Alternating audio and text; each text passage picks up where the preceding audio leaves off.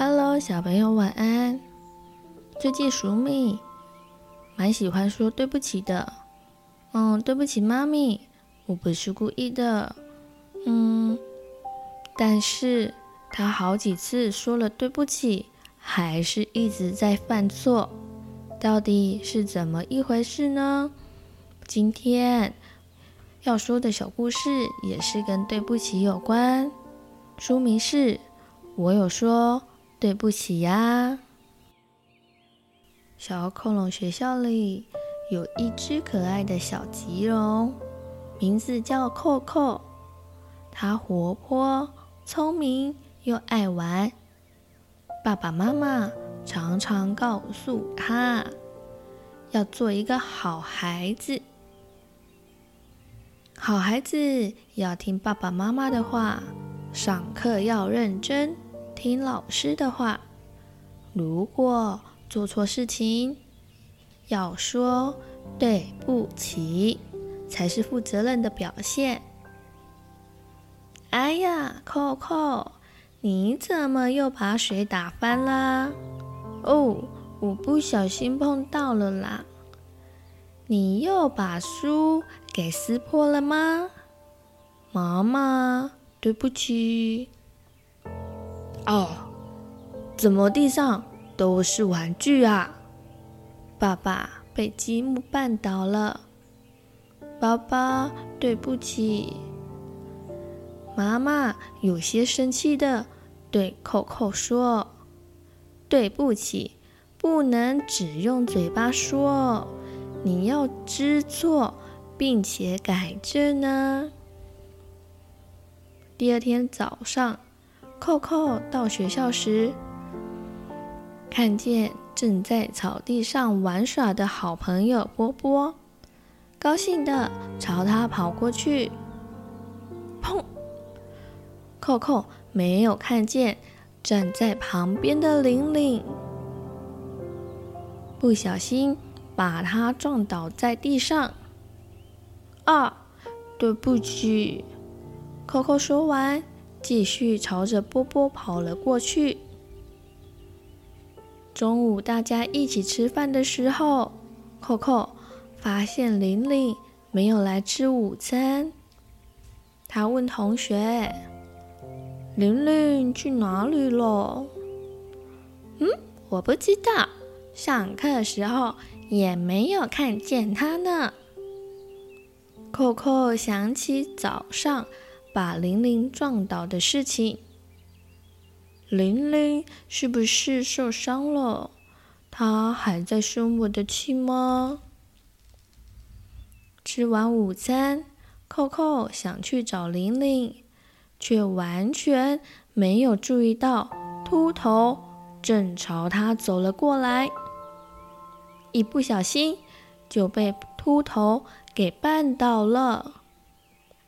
哦哦哦！哎呀，对不起，我没有看到你。秃头抱歉地说：“啊，你的膝盖受伤了诶，我扶你去保健室吧。”秃头急忙地把扣扣扶了起来，朝保健室走去。到了保健室，护士老师一边帮扣扣擦药，一边说：“早上玲玲也被撞伤了，她伤的比你还要严重哦，现在正在休息呢。你们以后走路一定要看清楚前后左右，不要匆匆忙忙的奔跑。”扣扣转头看着玲玲。他的屁股擦伤了，现在敷了药，正躺在床上休息。扣扣心里感到很抱歉。放学的时候，秃头主动走了过来，帮扣扣拿书包。两人一路说说笑笑的走回家。秃头是撞头龙，秃头今天谢谢你送我回家。”扣扣感激地向秃头说：“哦，不用客气，是我把你给绊倒了，心里感到很抱歉，很抱歉。以后我走路的时候会小心，不会再犯同样的错误了。”秃头说着。扣扣听完秃头的话，突然间愣住了。他想起妈妈告诫他的话：道歉不是只用嘴巴说说而已，还必须勇于认错。隔天到了学校，扣扣主动对玲玲说：“对不起，昨天是我不好，把你撞倒了。”你现在伤口好些了吗？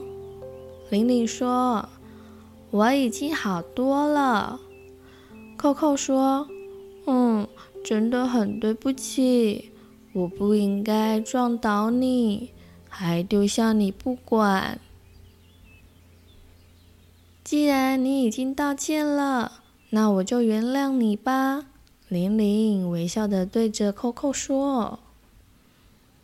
从此以后，扣扣做事情不再莽莽撞撞的，吃饭时会好好坐在椅子上，不再边吃边玩，把水打翻；看书的时候也不再粗鲁的翻页，将书撕破；玩完玩具之后，也会将玩具全部都收拾好。可是，爸爸又被绊倒了。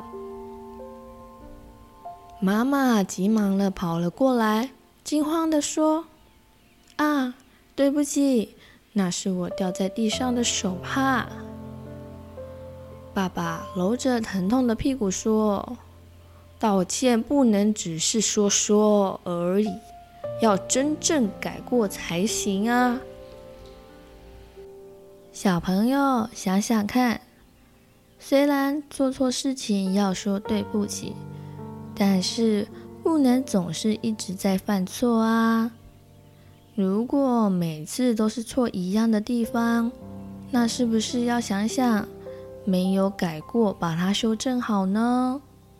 比如说吃饭的时候讲了好多次，吃饭不要玩玩具，说了对不起之后还是在玩玩具，这样对不起并没有意义。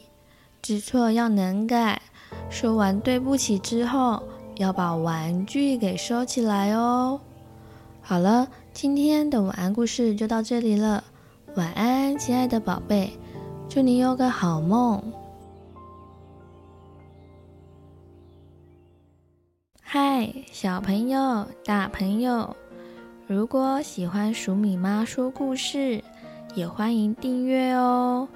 我们更加欢迎您帮我们评论五颗星以及按赞哦，鼠米和鼠米妈都会很开心的。谢谢你，祝你有美好的一天。